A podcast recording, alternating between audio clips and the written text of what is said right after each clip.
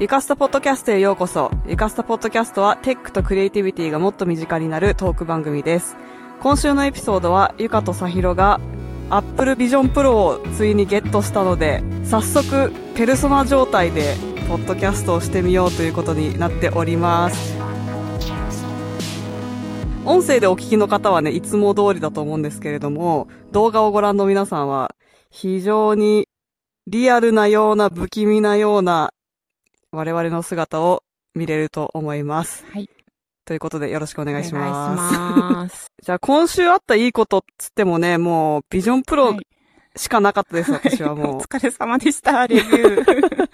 ね、レビューして、いろいろ使ってみて、うんうんっていう感じでしたけど、さひろさんは、つ数日遅れて、あれえっとそうです昨日か？私は昨日ゲットしまして、えー今日2日はい目でございます。まだ、ま どうですか？だ動作が慣れず、ちょっと、自分はどこを見たらいいんだろうみたいな感じなんですけど。でも無事にペルソナとして、登場できましたねできま。した。イエーイ。あ、手は映んないのあ、手は映る。イエーイ。手がね、はいなんか、結構前にしないそとう、なんですね。あ、パチパチすると消えちゃう。なんか口の前とかに手を持ってくと、なんか、あぼわっとしちゃうんだよね。本当ね。あれ私なんなあ、消えてます？よ、ゆかさんも。すごい不思議なんだけど、でもさひろさんすごいいい感じです。可愛くスキ。ャンできてます。私はなぜかずっと眉間にシワが寄ってるっていう。昨日ね、ちょっとパジャマで撮ったんだけど、今日もう一回撮り直しました。そう、結局、なんかすっぴんでいいから楽だねとか言いつつ、スキャンし直さなきゃいけないからちょっと眉毛だけ描きましたみたいな。そんな感じで、今週はそのビジョンプロ出たばかりで、本当に世の中が大興奮中という感じなので、とりあえず我々の経験も踏まえつつ、いろいろとまた新しい情報とか出てきているので、それについて話そうかなと思います。じゃあまず最初は YouTube。ビジョンプロなんですけれども、YouTube と Netflix のアプリが、このローンチ時にないということで、ちょっと話題、話題じゃないけど、なんかえっていう感じだったんですけど、結局、とりあえず YouTube に関しては、やっぱり出しますみたいな感じの話になっているそうです。で結構ね、レビューのコメントでも YouTube の360度動画見れますかとか、聞かれることも多かったので、気になってる方も多かったのかなっていう感じだったんですけど、今のところサファリで見るしかないので、だからサファリで見れる体験、あの、普通に 2D な感じの、360度動画は再生できるんだけど、いつも皆さんが、まあ、iPhone とか Mac とかで見るように、平面のところをこうグリグリ動かせる状態みたいな感じなので、その360度の環境で再生できるっていうことはまだできなくて、まあ、そういったこととかが、あの、こういうちゃんとしたアプリになるとできるようになるんじゃないかなと思います。あとは、ゆネットフリックスが来てくれればっていう感じなんですけど、うネットフリックスも一応サファリとかでも見れるので、それはいいんですけど、やっぱりアプリじゃないとオフラインダウンロードとかができないのでね、そうですね。ちょっとそれは不便かなとはいいう感じです。ディズニープラスとか Apple TV プラスはダウンロードできるので、なんか飛行機の中で 3D 動画見たりとか、そんなこともできちゃいます。ネットフリックスは 3D コンテンツないんですかねどうなんでしょう。なんか聞いたことないですね。これからでも作るかもしれないですね。もし参入するとなると。そうですよね。これだけでもなんか、このローンチの時に、なんか意地、意地悪ではないと思うけど、なんか私たちはなんかこんなニッチなプロダクトには関わりませんみたいな感じだったのは、なんかな、なんでなんだろうっていう感じですよね。なんかディズニープラスのアプリが予想以上に良かったから、おー。こう、それでなんか、あ、こういう風にできるんだっていう風になってネットフリックスもやるかもしれないなと思いまし。た。なんか例えばあの、イマーシブなその環境とかを変えれるんですけど、自分の部屋の上にスクリーンを浮かせて映画を見ることもできるけど、この部屋じゃない別の世界に行くこともできるじゃないですか。で、それはアップルが用意しているなんか月面のやつとか、なんか寄せ見てのやつとかいろいろあるんですけど、ディズニープラスを使ってる時だけ、ディズニーが用意した、やつを使えるんですねえーあそうなんですね、すごい。そう。で、それが、なんかディズニーシアターみたいなやつもあ,、うんうん。るし、なんかモンスターズインクの、あのなんか倉庫みたいなとこあるじゃないですか。えー。あそこに入れたりとか、なんか結構いろんな、そのディズニーの世界観、スターウォーズのやつがあったりとか、するので、なんかそういうのが、なんか例えばネットフリックスの人気シリーズの世界観の中で、なんかストレンジャーシングスの世界観の中でストレンジャーシングスが見れるみたいな感じとかね、すごくありえそうな気がするので、やってほしいなと思いました。今週、まあいっぱいビジョンプルが皆さんの手に届きまして、あの、いろいろ新しい情報が出てきたんですけど、そのうちの一つが、まあ、iPhone みたいにパスコードがあるんですよね。うん。ビジョンプロにも。はい。で、そのパスコードを忘れてしまった場合、もうなんか、できることがなくて、自分でリストはできないっていうか、こう、ファクトリーリセットみたいなのができなかったんだけど、ビジョンプロをセンターに送らなくてもうん良くなったっていうことですかね、アップデートは。Mac を使って、Apple Store で直せるようになったってことか。うん、そうですね。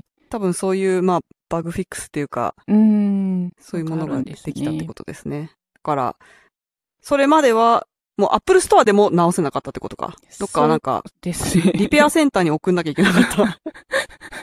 まあなんかそういうね、細かいところがいろいろ使ってみないとわからないことが出てきますね。はい、そうですね。そのパスコードは、オプティック ID っていうフェイス ID みたいな、あの、交際スキャンみたいなね、あ、はい。のがあるんですけど、それができなかった時とかに、まあ、パスコードでも開けれますっていうものですね。なので、基本的には、オプティック ID を使うと思うので、うんうん。パスコードじゃなくてもいいと思うんですけど、まあでも、なるべく忘れない方がいいですね。そうですね一応まあ6桁ですからね。そんなに難しくそうですねはないっていうか。そうそうそうそう。iFixit っていう、まあ有名な YouTube チャンネルがありまして、いつもね、いろんなものを分解してうんうん見。せてくれる、チャンネルなんですけど、まあここで、あの、このチャンネルで今回もビジョンプロをもう早速大解剖していました。えっ、と、これによって、まあいろいろとね、新情報が分かって、まず一つが、まあディスプレイについてですね。これは、えっ、と、マイクロ OLED パネルになっているんですけど、まあなんか、片目ずつに 4K テレビみたいな感じの言い方を今までマーケティングではされていたんだけど、実は3386ピクセルパーインチでいいのかこれ？インチっぽいですね。うん多分これパ、ピクセルパーインチは、まあ、一つのインチ、平方インチに入ってるピクセル数だから、もうこの1インチの四角の中に3386ピクセル入ってるっていうことですごいんだけど、でも大体 4K っていうと3840だから、まあ、ちょっと足りないなるほど。じゃないっていう感じだけど、まあ、それでもなんか、すごいことには変わりないみたいなね、そうですね。感じで、例えばメタクエスト3は 1218ppi だったりするので、もうなんか全然も3分の1みたいうな。ね、そうそうっていう感じです。この分解動画見ました？いや、見てないです。なんかすごいんですよね、やっぱりもう。なんか、もう緻密な機械というか、もう無駄が全くない感じがすごいえー、あって、やっぱりなんか、外のディスプレイもレンティキュラーディスプレイになってて、うんうんこの目が外から見えるみたいな機能あるじゃないですか、アイサイトって。はい、うんうんうん。あれは、あの、角度によってちょっと見え方が違うのは、なんか、お凹凸になってるっていうか、なんか、角度によって見えるディスプレイが違うみたいな感じになっていたりするみたいなのが入っていたり、まあなんか本当にこの台数出したのすごいなみたいな感じで 思ってしまったぐらいなんかすごい機械って感じだったんですけど、もうめっちゃ、あんまりね、そこまでハードウェアのことわかんないですけど、なんかもう見てるだけで、すごいんだろうなっていうのがわかる感じでした。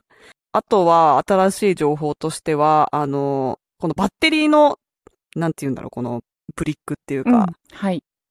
外付けバッテリーになっていますが、これがもともとは、外、その、外にね、35.9ワットアワーって書いてあるんですけど、実は中身を見たら46.08ワットアワー入ってて、なんか iPhone、iPhone ぐらいのサイズのバッテリーがなんか3つうーん。ボンボンボンって積まれていて、それが入っていますという感じ。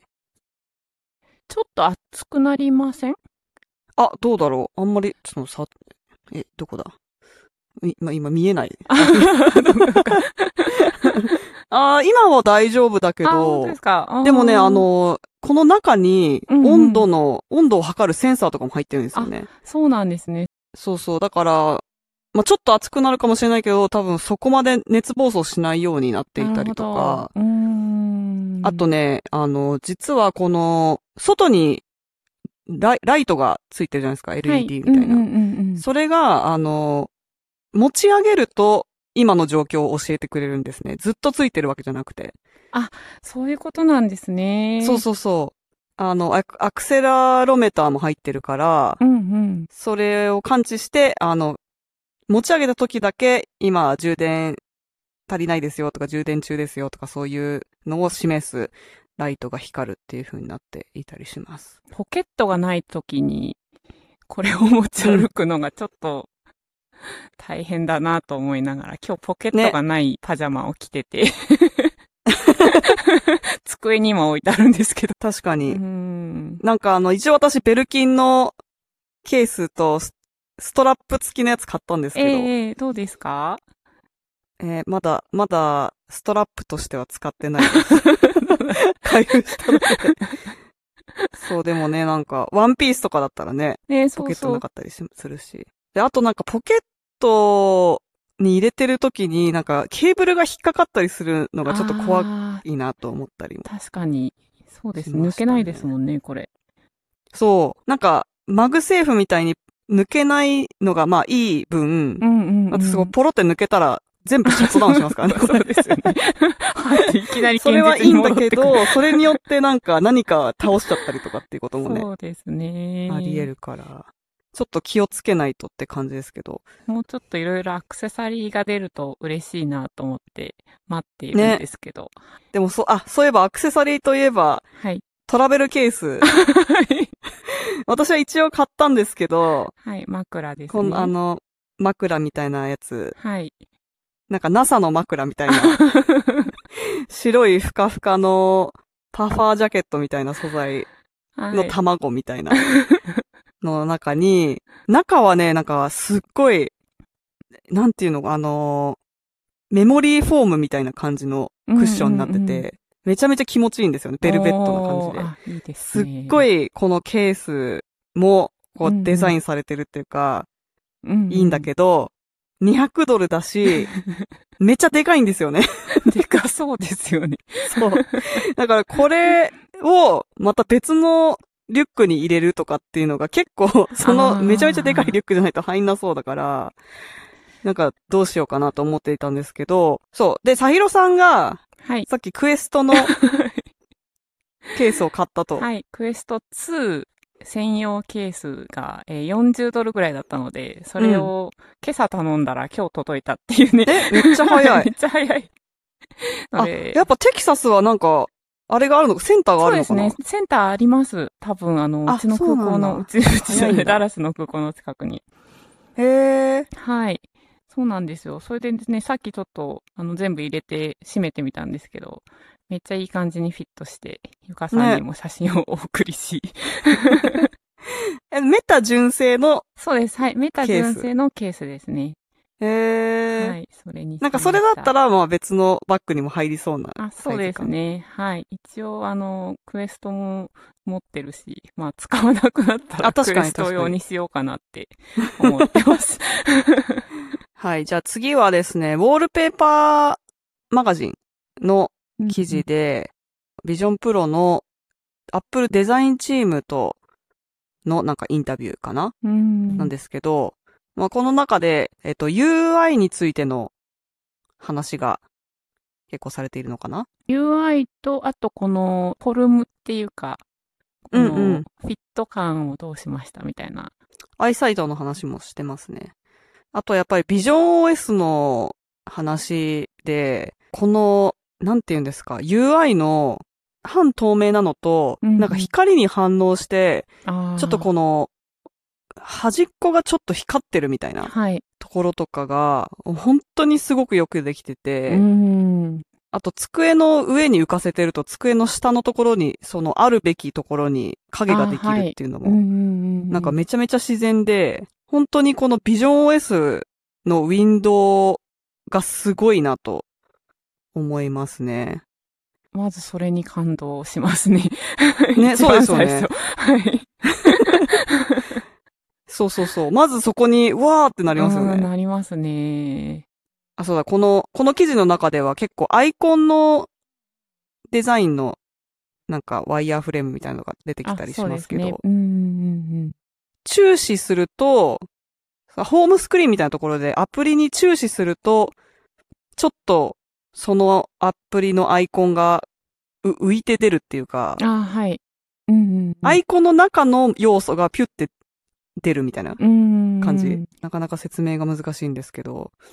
あのー私まだやってないんですけど、メディテーション？マインドフルネス？はいはい。やりました？なんかそれもあまだやって結構ないですすごいっていうのを見て、多分それも結構このデザインチームが力を入れてるんじゃないかと思うんですが、はいは後でやってみようい。なんか。全体がブワーってなるみたいな。あそうですね。結構デザイン的には Apple Watch のあはい。ものと一緒っていう。かね、あの、基本デザインは一緒だと思うんですけど、やっぱり、わ Apple Watch の画面で見るのと、本当にその場が全部真っ暗になって、はい。あのなんか花みたいなのがブワーってこっちに向かって広がってくるみたいなのが、すごいっていうのを。聞きました、私うも。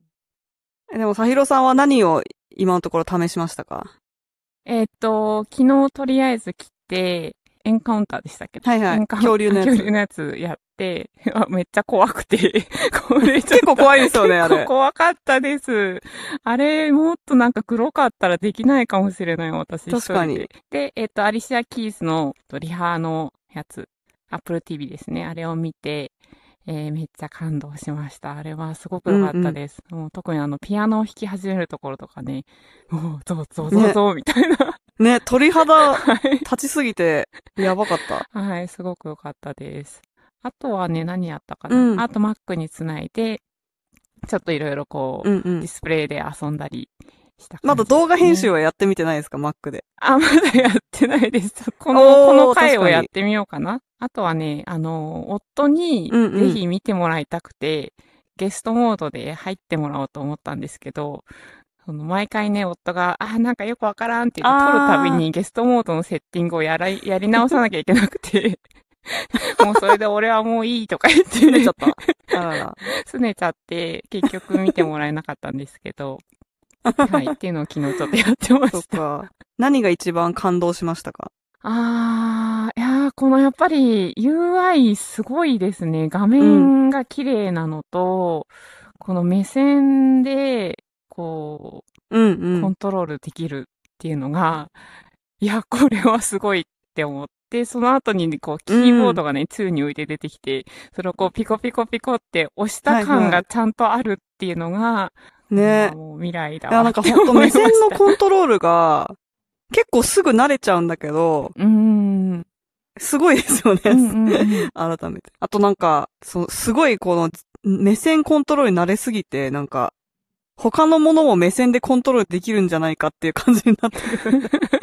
なんかフォース、フォースの力が湧いてくる感じがする。そうですね。で、あとその画面の綺麗さは本当にすごくて、なんか、この前、あ、どっかで私多分床スタで言ってたのかななんか間違えて、ビジョンプロの中のウェブサイトっていうか、うんうんあ、そう、Google にログインしようと思ったらサファリで、なんか二段階認証のために QR コードをスキャンしてくださいみたいなの出てきたんですよ、ウェブウェブで。でそれの、あ、QR コードスキャンしようと思って私、スマホ出して、スキャンしようとしちゃったんですよ。空中を。やばくないですか？なんか本当にそこにあると思っちゃってて、あ、でもやってしまうかも。それ、それをやっちゃった時に自分にめっちゃびっくりしましたね。おみたいな。あ、ないんだった。いや、でもなんか本当にそこにある感覚っていうか、違和感ないです。まあも、もちろん最初はね、あの、慣れるまでちょっと時間かかりますけど、なんか今のこのゆかさんがここにいる感覚、うん今目目の前にゆかさんがいるようにセッティングしてるんですけど、で、多分顔の大きさとかも私今、自分の顔の大きさに合わせてゆかさんを大きくしてるので、すごいゆかさんが近くにいる感覚っていうのが、なんかね、よりリアルに。でもいつもはビデオでやってますけど、それとはやっぱ違う感じですかね、こののペルソナは。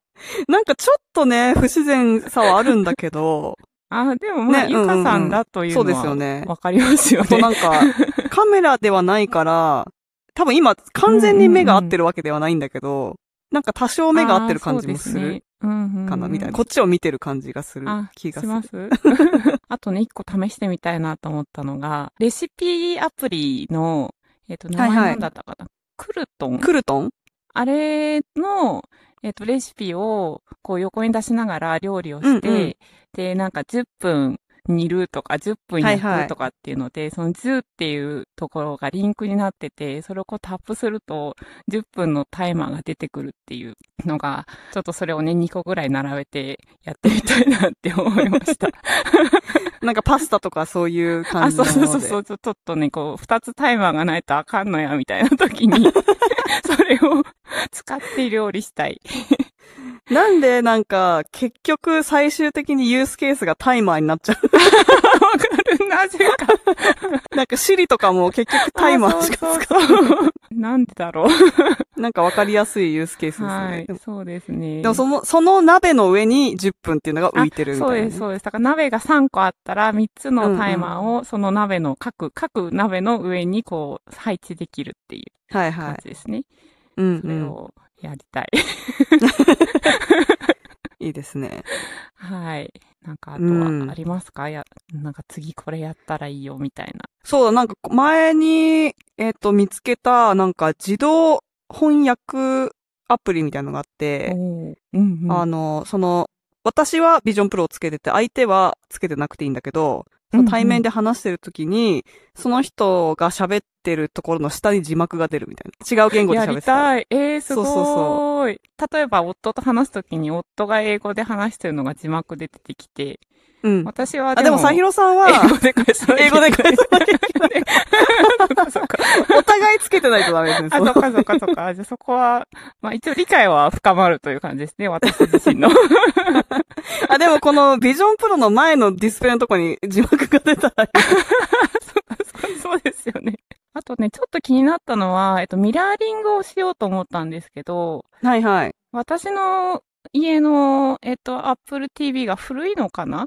なんかミラーリングが昨日できなくて、Apple TV と？はい、あの、要は私が何を見てるのか。夫に見せたくて、はいはいはいえっと、。出てきたのが Apple TV だけだったんで、あ Apple TV の前に行って、はい、うんうんなんかやってみたら、なんか unable to connect みたいなのが出てきて。あ、そうなんだ。多分 Mac とはできますよ。なるほど。じゃあ Mac とやったらいいのかな？私はまだそれやってみてないんですけど、ミラーリングできるはず。ね、なんか何を見てるのか見てほしいねっていう感じ。そう、あとなんか、あここをタップすんだよとか言えないですもんね。なあ、そうそうそうそう。何をね。どういう状況かわかんないみたいな。あ、そうそう。なんかゲストモードの時にミラーリングが推奨されて出てきたので、あ、なんかそういうはい組み合わせなんだなっていうふうにちょっと確かに。思ったんですけど。うんうんうん。はい。あ、そういえば、あと、あの、DJ アプリがめっちゃ楽しかったです。やってみたいです。ですなんかしかもキュキュキュキュとか？あ、そう、999もできるし、なんか、その、フェーダーとかがなんか宙に浮いてて、手を宙に浮かせるとそれをなんかコントロールできるみたいな。ええあ、そう。楽しそう。あとなんかロボットが3人出てきて、ちょっとこうの 踊ってくる。見ました、それ。一緒に踊ってくれるっていう。そう。で、あと、Apple Music につなげられて、Apapple Music の音楽が全部使えるから、なんかそれは他の iPad アプリとかだとできないんですよ。そうなんですか？うん、多分、ビジョンプロ用になんか、特別。仕様なのかキャンペーンなのかちょっとわかんないですけど、使えるうちに使っといた方がいいの。あ、なるほど。でも普通に iPad アプリとかも全部入れられるんで、うんんん。そう。もうなんか、ディスコード入れて、ノーション入れて、うんうんとかいろいろやってたら、普通に、なんかこのポッドキャストも今、リバーサイドでいつも撮ってるんですけど、リバーサイドアプリもビジョンプロで使えるので、今それを使って収録しているし、あの、まあ、台本みたいなものもノーションとディスコードを見ながらやっているので、結構いつもの Mac の環境と変わらないものを、うんうんあの、Mac と繋がなくても構築できたので、なんかそれがすごく便利ですよね。うーん。いいですね。うんなんかあんまりまだ私、このデスク周りでどう使うかっていうのを考えられてないので。そうですね。まあ、基本的にまずは、もうエンタメとかが一番わかりやすいユースケースですよね。でもこれからこのなんか最初の、なんか、うわ、この UI すげえみたいな、なんか、うわ、アイトラッキングすげえみたいなのが、一旦落ち着いた後になんかどうやって使っていくかっていうのは、ね、なんか、私は多分 Mac と繋ぐのが一番うんうん。い。いい、いいっていうか、私にとっては一番価値があるうん。あの使い方だと思うんですけど、でも、それが生きるときって、家じゃないところにいるときに、やっぱ出張中とか旅行中にうん大きい画面がなくてすっごい不便っていうのが、特に動画編集するときに、14インチの MacBook Pro だとできなくないんだけど、結構いつもと違う感じになっちゃって、はい見にくいとか素材探しにくいとか、うん。ああって。多少ストレスレベル上がるんで、なんかいつもと同じもしくはそれ以上の大きい画面でできるっていうのがめっちゃ楽しみだし、それが、ね、あの、去年の WWDC ってビジョンプロが出ますって言われた時から一番楽しみにしてたそうですことから。よね。そうそうそう。なんかちょっとまだ飛行機とかでつけるな勇気はないかな。確かにね、一人の時はちょっとねね、あれですよね。でも二人で、二人ともつけてたらやばいですね。あ、二人ともつけてたらやばい。なんか結構ね、あのー SNS とかで、巷でつけてる人の写真とかね、うん見ますけど、あれはでも、そのために言ってるわけで、なんかやっぱり不自然さっていうか、そうナチュラルにつけてる感じがまだあんまりあれは完全にバズるためにやってますから、あ、そうそうそう、そうですよね。ちょっと関係ないんですけど、なんか最近、インスタの広告で、なんかなぜかスキーのリフトに乗ってる人が、あの、話しかけてくるみたいな広告がたまに出てきて、普通にスキーゴーグルつけてて、それが 完全にビジョンプロに見えるみたいな。ビジョンプロがスキーゴーグルに見えるんじゃなくて、スキーゴーグルがビジョンプロに見えるっていう状況になってる。あ、そういうこと？が全然その広告はなんか全然関係ない商品のなんか広告なんですけど、なぜかスキーのコンテキストで出てくるから。でもなんかそれに、それ自体には違和感を感じないから、なんかもしかしたら意外に馴染むかもみたいなところもありますね。そう、重さはどうですか？あ、重いです。あ、で、さっきね、ちょっとゆかさんにもお伝えしてたんですけど、今私シングルバンド、うんうんシングルループをつけてるんですよ。で、ダブルループは、ダブルバンドのちょっと名前がデュアル、ごっちゃにな。デュアルバンド。デュアルバンドは実はまだちゃんとつけてなくて、うんうん。なので、ちょっとね、あの、明日以降、デュアルバンドつけてみようかなって思ってますけど、結構重いです。でもなんかシングルの、あの機構すごくないですか、紐が。ああ、すごいです。うーん、これね、どうなってるんだろうってすごい不思なんかすっごいじっくり見ちゃったんだけど、その辺もめっちゃ面白い、議なんか工夫が詰まってる感じがする。ねえ、なんか付けやすさ的には多分シングルの方がこうスッと付けられていいのそうかなですね、確かに。思いましたが。うーん。あの、このデュアルの方は上、頭の上に紐があるから、あはいやっぱちょっと髪うんうん型うんがあ、そうですよ、ね。ぐちゃぐちゃになる 感じはあるけど、まあでもそこの2点で支えてくれるから、うーん。多。少マシなのかもしれないけど、ほぼデュアルですか？使ってるのは。そうですね、最初の1日シングルうんのやつうん、を使っおーて、はい。2日目から変えたかもしれないです。うん。あ、やっぱまあ、そうですよね。付け心地がいいのに越したことはないですよね。そう。でもあの、あの、ずっと、ビジョンプロの、こう、トップページに載ってるあの女性のモデルさんいるじゃないですか。あの人があの髪型なのがなぜ あの髪型かっていうのが、すごい理解できるっていうか、最もビジョンプロに適した髪型は、めちゃくちゃ高い位置でポニーテールとかするものじゃないですか。なんか前髪とかがめっちゃ巻き込まれる。あ、そっか、ゆかさん前髪あるからちょっとね、大変ですね。ちょっと今どうなってんのかなかあ。今大丈夫かも。今大丈夫ですか？たまに巻き込まれてる。ゆかスタではニュースレターをやっております。1月分は今週送ったばかりなんですけれども、来月から購読されたい方は、ぜひ概要欄のリンクから購読していただけると嬉しいです。毎月1回、えー私からのお知らせというか、ちょっとしたエッセイみたいなのと共に送っております。あとは、ゆかスタコミュニティもやっております。こちらは YouTube のメンバーシップ経由で入れるコミュニティで、主な活動場所は Discord です。平日は毎日朝と夜、ほとんど、えー黙々会をやっておりますので、そちらにも参加することができますので、ぜひこちらもチェックしてください。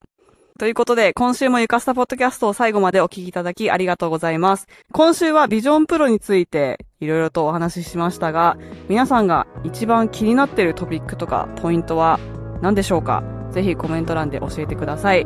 皆さんの感想お待ちしております。それではまた次のエピソードでお会いしましょう。バイバーイ。バイバーイ。